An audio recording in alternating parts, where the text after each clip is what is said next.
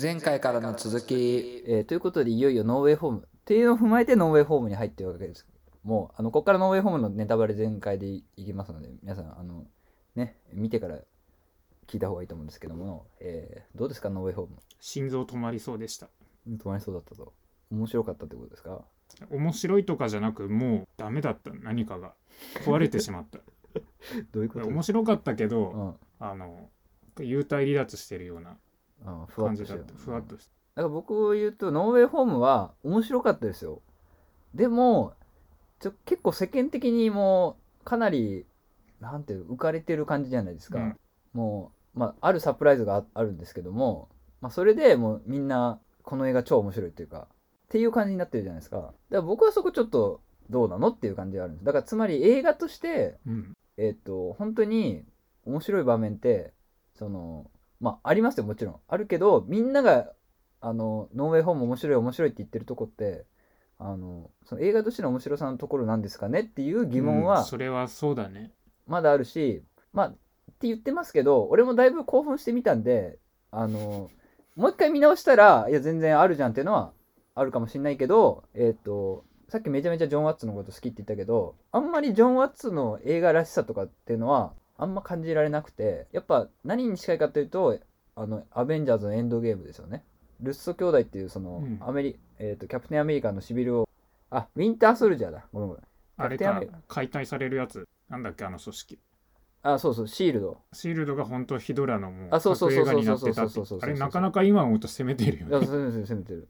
だからそのウィンターソルジャーで、えっと、名を挙げたわけですルッソ兄弟はね。それで最終的にもう MC を任されるようになったわけですけど、やっぱルッソ兄弟の演出力とか感じられるのはやっぱ、ウィンターソルジャーとかの方なんですよ。で、エンドゲームは、もちろん僕もエンドゲームめちゃめちゃ感動しましたけど、やっぱうまくまとめたなっていう、そういう監督の能力ももちろんあるけどね。だからそういう意味で言うと、今回もそれにちょっと近いかなっていう印象あります。ジョン・ワッツうまくまとめたなとは思うけど、そのこのジョン・ワッツの演出すごいなとかは、そこまで、まあ、それこそファーフロムホームとかホームカミングに比べるとちょっと少なかったかなっていう印象ですよ。MCU って監督とか作った人のうん。個性みたいなのがあんまり出にくいイメージがあるんだけど、いや田中さんは結構出ますね。俺は結構出ると思いますよ。あの、逆に、えっと、エターナルズって見ました、うんエターナルズで分かったのが、まあ結構みんな言ってるけど、今までは MCU のアクションっていうのは、そのアクション専門のチームがいるから、うんその、あんまり得意じゃない人が来ても、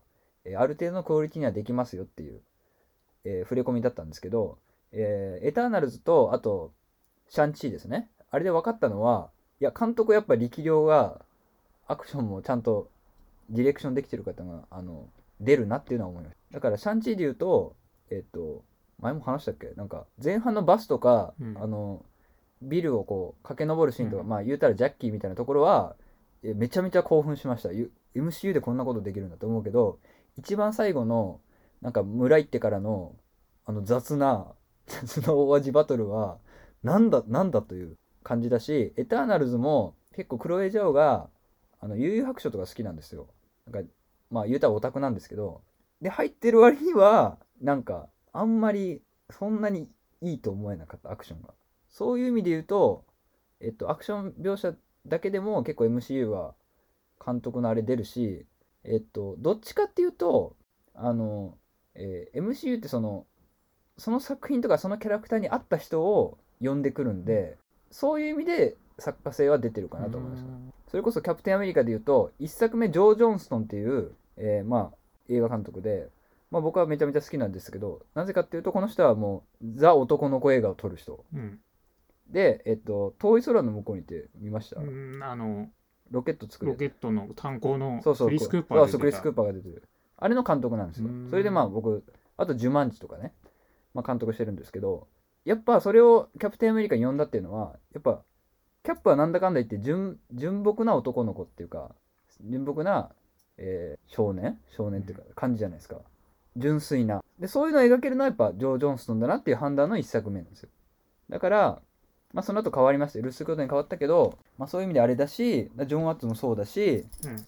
えーあれですね、そうで言ったら、あの、それまでは結構シェイクスピアみたいな史劇で、あの、ケネス・ブラナーにしてたけど、まあ、どっちもあんまうまくいかなかったから、タイカ・ワイティティ呼んできて、もうコメディにうん。方向転換させたとか。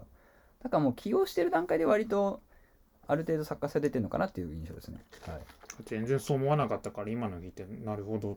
なんか枠にはまらないタイプの人はきっと向いてないんだろうなっていうイメージがあったんだけどうん。田中さんの聞いてあそういうのがあるのかっていうふうに思う。最近の MCU はなんだかんでそこまでは出てないと思いますよ。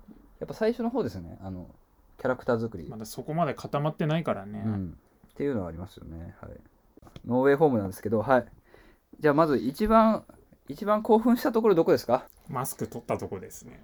いやもう言いましょ出てきました。アンドリュー・ガーフィールアンドリュー・ガーフィールドが出てきたところが一番興奮したと。一番。でまあ僕も、まあ、同意なんですけど、映画館軽くこうざわつくっていうか、うん歓声が上がるっていうか、うん、どよめいてました。で僕も一番良かったショショットね。そう映画の中で。やっぱあのえーっとネットがこうドクター・ストレンジのあの魔術使って、まあ、異世界の扉開けて、でスパイダーマンがなんかあれみたいな感じ。キョロキョロしててそう気づいてそうそう。手振ってこっち来るんですよ。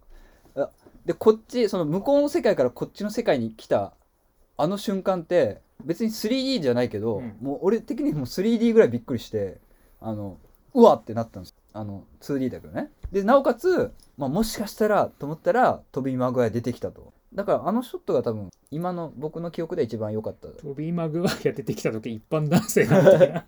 そう。あれ面白かった。そう。あとねその最初にアンドリュー・ガーフィールド出すのも、まあ、俺的にはうまいなと思って。なんでかっていうとやっぱどなんだかんだでトビー・マグワイアの方が、まあ、初代っていうのもあるし、まあ、人気だと思うんですよで結構そのトビー・マグワイアっていろいろプライベートに問題もあった人なんですよ。そのえっと違法のパあのポーカーやってまあいろいろ腹黒い面をね、うん。言われたりとか、まあ、そのモリーズゲームっていうあれになってますけど。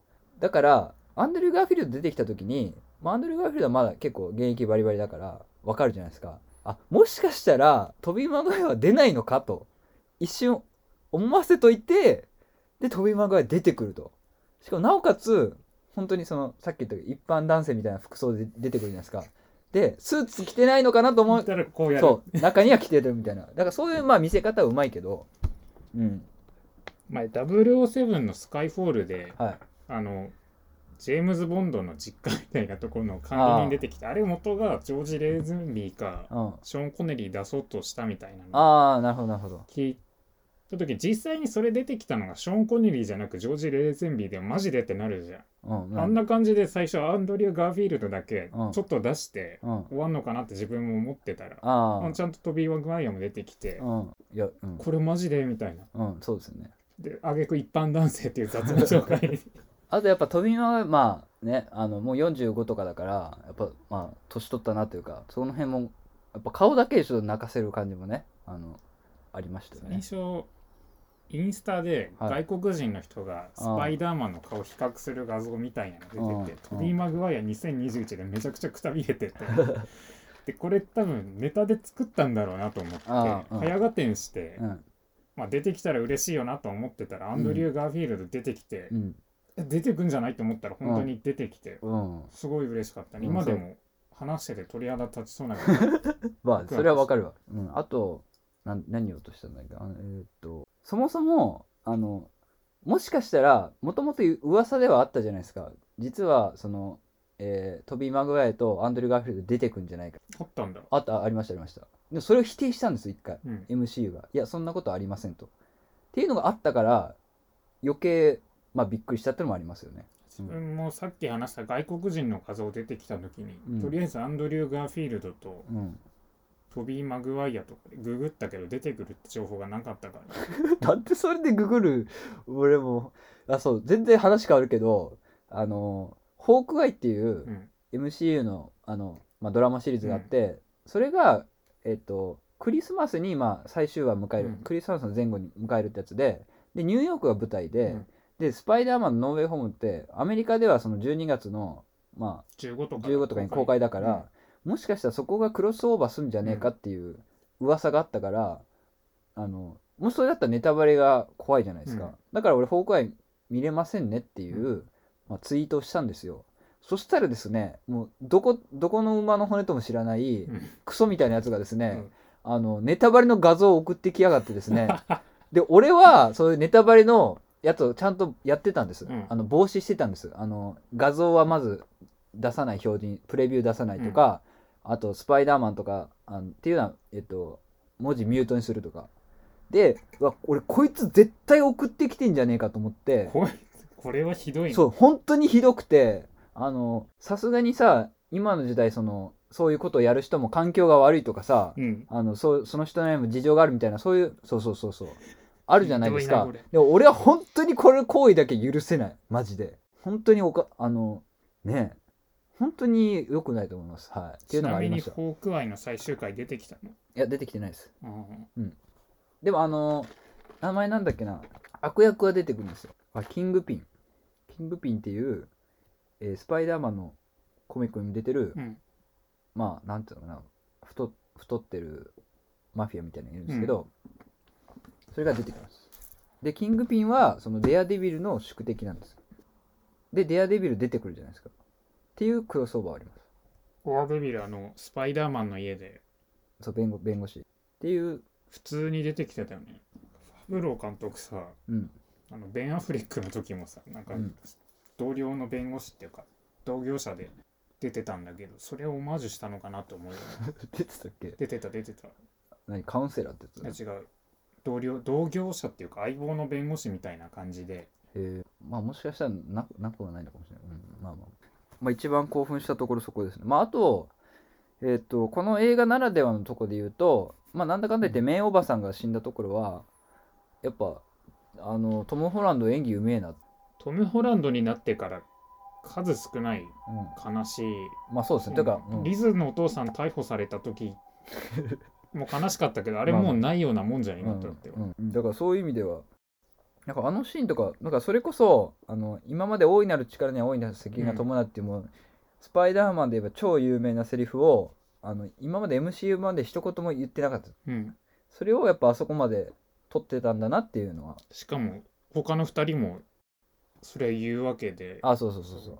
だからまあそういう意味で言うとさっきアメスパで2作目でそれ分かってんじゃねえかみたいな批判しましたけど、まあ、それで言ったら 3, 3作目でこれようやく分かったみたいな話なんですけどあとメイおばさんのねマリサ・トメイもまああの人めちゃめちゃ綺麗じゃないですか。56とかですよ。50うん。だから俺40代かなと思ったら全然まあそういうのもありますけどはい。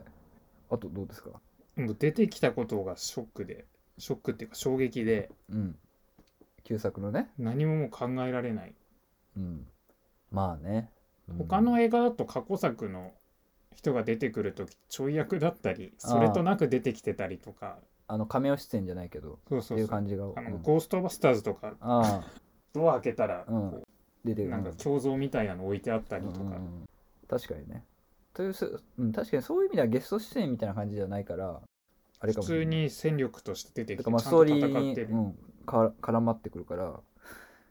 ですね。ピーター・パーカーって言ってみんな反応してたりとか。うん、そうそうそう、うん、まああの辺はあとなんだろうな、まあ、あと時間もそんなに長くは感じなかった。あそう。でもだからまあその MCU 版映画ならではって話すると今までやっぱ2作ともうん。そのまあ高校の描写というかその青春描写がやっぱ僕はいいなと思ってたからそういう意味で言うと今回ってほぼそれはないじゃないですか。あのほぼうん。MJ とネットとあのピーターの関係性だけなんで、まあ、あとはその過去作のっていうとこなんでだから今まであってよか良さが、まあ、この映画ではまあ描写されてないっていうのはもちろんあるんですけどそこはなくなってたかなっていうのは。うん。大学受かるかどうかみたいなのでうん。終わっちゃったもん、うん。あと MJ に忘れられてちょっとうん。寂しいっていうか悲しい、あそこまそこまで話します？その話します？そのラストシーンでしょ、うん。でその話出たんでラストシーンなんですけどあのそもそもいやだから僕がその興奮してまだ理解しきれてないところだと思うんですけど、えー一番最初にドクター・ストレンジに、えーお願いしたのは、うん。えっ、とその僕僕がっていうかピーター・パーカーがスパイダーマンであるっていうことをみんなの記憶から消してくれってお願いしたじゃないですか。で、まあ、あの辺もちょっと雑だなと思ったんだけどそのお、ね、そのそれをやってる最中にピーターがあのいやあの MJ はうん。MJ だけはあれしてとかそのメイおばさんだけはあれしてとか、あネットもいたわみたいな。でそれであのバーンってなっちゃうわけじゃないですか。その辺事前に相談しとけよと思うんですけどっていうかドクター・ストレンジも勝手にさまあ引き受けてくれたのはいいけどさもう普通にもうあこういうもんなんでみたいなどんどん進めその辺はちゃんと話し合うよと思ったんですけど最初そうじゃないですか、うん。でラストはえっとみんなの記憶からえっとピーター何？ピーター・パーカーであることを忘れさせてくれっていうあれじゃないですかちょっと変わってるじゃないですか。あの辺がちょっと僕まだ分かってなくて、あま、本気で教えてほしいんですけどそれってあのスパイダーマンあのピーター・パーカーがスパイダーマンっていう記憶を消してくれじゃダメだったんですか？そういうこと言いた言ってたんじゃない？田中さんの受け取り方の問題。いや違う違う違う。あの最後ピーター・パーカーがドクター・ストレンジに頼んだのはもうピーター・パーカーの人存在そのものを忘れさせてくれみんなの記憶からそうだから MJ とネットと会っても別に知らない人ってなってた。わけじゃん、でもドクター・ストレンジに一番最初にお願いしたやつだったら、うん。えっともしそのまま言ってたとしてもピーターとしての関係性は覚えててスパイダーマンピーターイコールススパイダーマンっていうことは覚えてないっていうお願いだったわけでしょ？それじゃダメなの？何かを決意したんじゃないえ？何かを。何かを？最後？誰も自分のことを知らない状態で戦うみたいなの。あだからそれがしたいがためっていうあれでしょ、うん。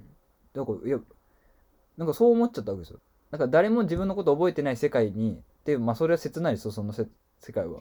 でもそれがしたいがためにそういうお願いしてんのかなって思っちゃって。それだったら最初にドクター・ストレに頼んだお願いじゃダメなのって。メイおばさんが死んじゃってから変わったんじゃない？心境が。そういうことなの？自分がこう疫病神みたいな存在になるんじゃないかって。いやーそういうことなの？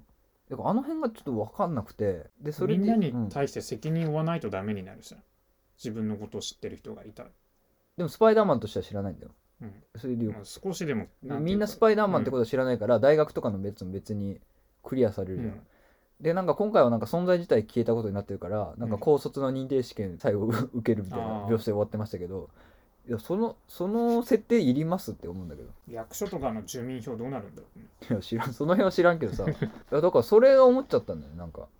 なおかつだからそれで言うとえっとトビー・マグワイアがてかピあのトム・ホランドがえっとそのウィレム・デフォーを殺そうとしてえっとトビー・マグワイアが中に入るじゃないですか。そのとどめは刺さないように。でその時に後ろから刺されるじゃないですか、うん。であ刺されちゃったってなってそこでウィレム・デフォーも初めてなんかまあうん。我に返るみたいな展開あるじゃないですか。で、あの瞬間俺めちゃめちゃ悲しかったんだけど、でも別になんともなかったみたいな感じじゃないですか、最終的に。うん。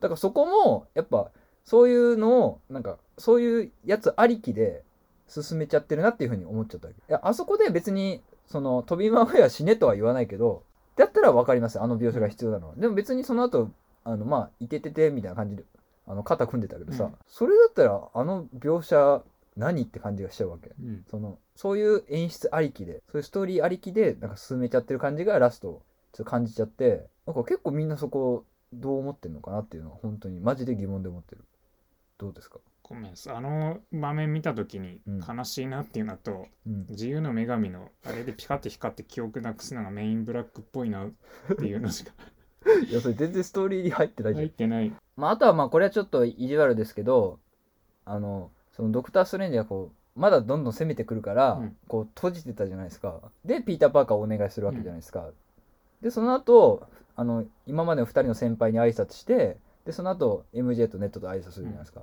その時間何みたいなよくあるそのスポーツ映画とかでよくあのダメなスポーツ映画とかよくあるんですけどそのみんなが待ってあげてる時間みたいな。いやその時対戦相手なずっと突っ立って聞いてるだけみたいな、うん。それをちょっと感じちゃったんですよ。まあ、だいぶ頑張ってましたけど、なんかその辺も含めて、なんか最後がちょっと雑じゃないかなっていう、まあ、感動ありきでやってないかなっていう。なんかまあ、一回見ただけだとそういう感じの印象を受けましたけど、どうですか？まだ出てきてはなかったから、まあ、ね、そのぐらいの時間あったんだろうなまあ、その、まあ、時間はいいよ。時間はまあ、100なんとなく歩ずついいとして。形ぼんやりとしてたけど、うんまだ出てきてないじゃん、まあ、さいまあ、時間はまあ、許せる範囲。その、本当に、だから俺はトビー・マグワイアが刺された件と、最後のお願いの件が、特に最後のお願いの件に関しては、なんでそういうお願いしたのか、本当に全然理解できてない。なんであんなお願いしたんですか責任を負いたくないからさうーん。責任負いたくないから。で、あ、そうそう。それで、えーまあ僕が勝手に考えたスパイダーマンノーウェイホームのラストシーンなんですけど、もう全ての人から、もうスパイダーマンっていう記憶をなくすっていうのをやるんです。ピーター・パーカーが。で、えっと、でもピーター・パーカーっていう記憶は残ってますよで、えーみんながスパイダーマンの記憶なくなりましたでだからトム・ホランドはいわゆる普通のまあ高校生というかまあ大学生ですよね。として、えー普通に MJ とネットとだからスパイダーマンにならなかった世界線で暮らしてたんだけどもでもまあ彼が雲にかかれた、えー噛まれたっていう事実は消えないじゃん。なのでそういう生活を送ってても結局また再びスパイダーマンに戻るっていう予感させて終わりでよくないですか？どうですか？メインおばさん死んでうん。もうやりたくなくなったんじゃない？スパイいやだからやだからそこはさベイおばさんが死んで何怒りに駆られてたけどでも最終的にはそういう自分の責任感をだから公式的には自分の責任感を感じたからその責任の代償として記憶を消すっていう多分回答だと思うんですけどだからそこ僕はちょっとそこ納得いってないですね。どどうですか？それで納得してしまうあそうですか。だから僕はちょっと、うん、あとは何ですか？じゃあそもそもその悪役を悪役にセカンドチャンスを与えて元の世界線に戻すっていうのはどう思いました？いいんじゃないかなとあまあまあ僕もまあいいと思う。まあ今っぽい。今までの悪役ってさっきも話してた通り何かにこうとらわれてやってるようなうん。感じがして根はきっといまあそうですねいやつだ。ったんだろうなでも結構割とね、サムライブマン見返すと、あの、割とサムライブマンはなんか、倒して終わりじゃなくて、結構す救いじゃないけど、最後、悪役自身に、なんていうのかな、構成、最後に構成させる機会みたいなのは、あの、砂のやつとかも、許して終わりみたいな、許して消えていくとか、なってたんで、まあ割と昔からやったんじゃないかっていう説もありますけどね。なんとなくだけどうん。供養してるようなまあね。感じがあのよくあるような歴史上の人物がうん。不幸な死に方をさせられてでたたりが起きて神社建てましたみたいな感じでああ、うん。過去作の死んだキャラクターにこう多少マシな死に方をさせてあげたみたいな、うん、まあね。死にか死んではないけどね、うん今回そう、あと、まあ、僕はその面白かったシーンで、その、ドクター・オクトパスはどっちかというと、まあ、悪役だけど、い割と早い段階でいい、うんこっち側の味方じゃないですか。で、トビー・マグワイアと久々に会った時に、おピーター久しぶりみたいなの言って、うんで、その時に、え、最近ど、なんだっけな、最近どうなのみたいなこと聞くんですよ。で、トビー・マグワイアが、えっと、スパイダーマン2で言ったセリフを言うっていう、まあ、オマージュなんですけど、まあ、その辺もありますし、まあ、それ良かったんですけど、その良かったシーンって、スパイダーマン2ありきじゃないですか。それ辺はまあちょっとどうなのって思いますよね。映画としては。今回のやつでも突き詰めると大きいファンサービスみたいなまあね、うん、そうですよ。あファン、ファンサー映画ですよね。一元さんお断りのファンサービスでうん。盛り上がってるような感じだからまあそのうん。映画そのものとしては微妙なとこもたくさんあるけど前からスパイダーマン好きだった人にとってはうん。最高傑作になるのを目指したかのようなまあね、うん。感じはする。まあそういうのを用意できて、で、そんそこまで破綻してるように見何、うん。見せないっていうのもまあ監督の力量だと思うんですけどでも結構割となんか脚本はもう毎日書き換えるぐらいだったらしいですよ。うん。だから結構ギリギリというか。だってそもそもはドクター・ストレンジがあのこの後あるじゃないですかもともとはドクター・ストレンジの方が公開先だったんですよ。うん。でその後スパイダーマンノーウェイホームだったんでそこ変わっちゃったからまあそこの変更も必要だしなんかラストシーンもねなんか、まあ、変えたみたいなのありますしうん。まああとはそのジェイミー・フォックスに、えっと、スパイダ黒人のスパイダーマンもいたらいいなみたいなマイルス・モラレスの話したうん。してたのはまあだからあの辺まあ目配せがうまいっていうだけなんですけどねその映画としてというか。うん。っていうのもまあちょっと思っちゃいますけどねだからね本当にだからあのトム・ホランドも言ってるけどもう僕の話はもうこの辺で終わりにして マイルス・モラレスの話すべするべきだって本人がも言ってるからまあでも制作はまだトム・ホランドやるとか言ってるんだけどうん。トム・ホランドも一回終わりそうになってなかった。いやなってましたねギリギリで回避して。そうソニーと MCU が決裂したって言ったけどあのいや話し合いましょうよみたいな言ったらうん。結構、まあ、トム・ホランドは素晴らしいと思いますけどね、うん、ノーウェイホーム他にだからまあ僕は本当に言いたいのはみんなサプライズにとらわれすぎとわとらわれすぎてて映画としては、まあ映画としてはというかもう最後はどうなのって俺は本当に思う、なんでそのお願いなのっていうね。なんかまあ見せ方がうまいってのあるからそのリザードだっけうん、もうえっとてかヴィランたちも、えっと、元が人間の姿のやつもいるしもう変身後のやつもいるわけじゃないですか、でリリザードとかはその改心した時に人の顔を初めて見せるとか、まあそういうまあそれが演出ってやればそそれはそうなんですけどまあその辺はまあ、うん。だから気が利いてる映画ではあります大人の壁大人の事情みたいなものに対する壮大なメタネタみたいな、うんまあまあまあそうだね。でもマルチバースとかも、うん。なんか裏を返せばうん、もう乱立しすぎちゃったのをまとめましたみたいな、まあそそれができるから価値があったのであってうん。別に映画としては誰も、ほとんどの人はうん。中身そのものについては興味なくてうん。うまい具合に過去シリーズから登場人物出したことが出したことがすごい評価されてまる映画みたいあな。出してプラスそれがそんなになんかあのおかしくなってない。うん。ちゃんとちゃんとストーリーに絡んそうそうだからまあそれ続きで言いますと、うん。その MJ がビルからビルっていうかあっこから落ちそうになってであのトム・ホランドは間に合わなかったけどアンドリュー・ガーフィールドがそのアメスパでうん。グウェンを助けられなかったけど、そのトム・ホランドの世界線の MJ は助けうん。その自分の自分の MJ は助けられたっていうあれじゃないですか。まああの辺のねまあ顔とかもしみじみしてたんですけどまあしみじみしてましたけどあのそれはだからアメスパがあるからだよねっていう風になっちゃうまあちょっと難しいとこですよ。今までのものの上に作っただけだからなんかオリジナリティとかはそういうのがあんまりないうん、まあね、うん、やっぱり好きなんだよね。みんな。やっぱり好きなんだ、うん、過去シリーズのネタが多くて、まあアメスパを割とあれしてたのはいいと思いますあと最終決戦の前にあの軽口叩き合ってる感じとかよかった、ううんみんなでネットがピーター・パーカーってみんな話してた。あとあの過去シリーズの時のはい。自分たちがいた世界の話をうん。3人でしてる時のがああ。よかったの。恋人いるかみたいな。うん。過去シリーズの内容を変えるわけでもなくかといってこう、それそのものの話をするわけでもなくなんとなく匂わせるだけみたいうん、確かあとそうさっき言うの忘れてたんですけどそのこれの前に言いましたけど、うん。あ例えばじゃあノーウェイホームそんだけ面白いんだと。な、うん。で割と結構その過去作のスパイダーマンが出てきたっていうのを知ってて見ても感動するっていう意見も結構見たりするんです。だからそういう人があじゃあ過去作復習しようと思って、えーサムライ版とマークウェブ版と、まあ、MCU 版見ました、うん。で今回のやつ見ました。うわ本当に出てきた。でまあ感動したとするじゃないですかだからその面白さって本当にさっき言ってましたけどあのここテストに出ますよでうん。本当に出てきた。なんか予習しててよかったっていう。それってなんか映画の面白さなんですかねっていう。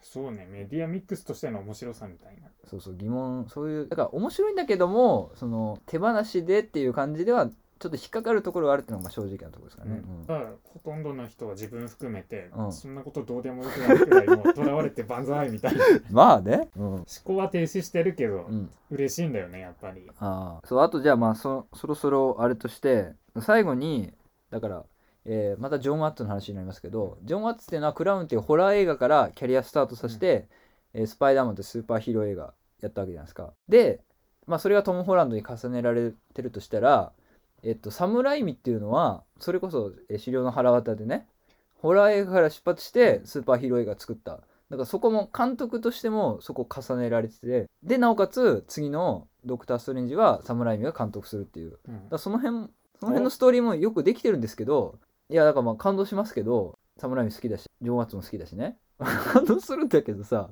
それはなんかなんていうのかね、まあ、設定がよくできてるというかいう感じもしてるんですけどね、またトビー・マグワイア出てくるんじゃないですかドクター・ストレン。うん、いや出てこないよ。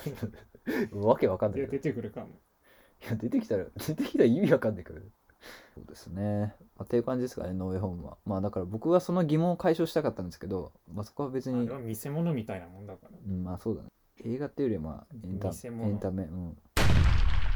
はい、ということでお聞きいただきました。えノーウェイホームのネタバレありの感想座談会でしたけども、いかがでしたでしょうか？まあ僕もね、あの引っかかってるところはもちろんあり、まだあるんですけども、あの基本的にはあの普通に楽しんだっていう感じですね。その、例えばノータイムトゥーダイはちょっと引っかかりがありすぎて、僕的にはまあちょっとどうなのっていうところだったんですけど、まあスパイダーマンノーウェイホームに関しては普通に楽しんだ一作なので、皆さんもね、えーぜひ見てほしいなと思います。まあネタバレありのやつを聞いた人はもうみんな見てると思いますけどね。はい。えーこの番組は皆様からのお便りをお待ちしております。宛先は rotworldnews.gmail.com です。rot ワールドニュース .gmail.com です。この番組は Amazon Music、Spotify、Apple Podcast、YouTube などいろんなところで聞けますので、それぞれのメディアで何かしらのリアクションよろしくお願いします。それでは明日も頑張りまなかん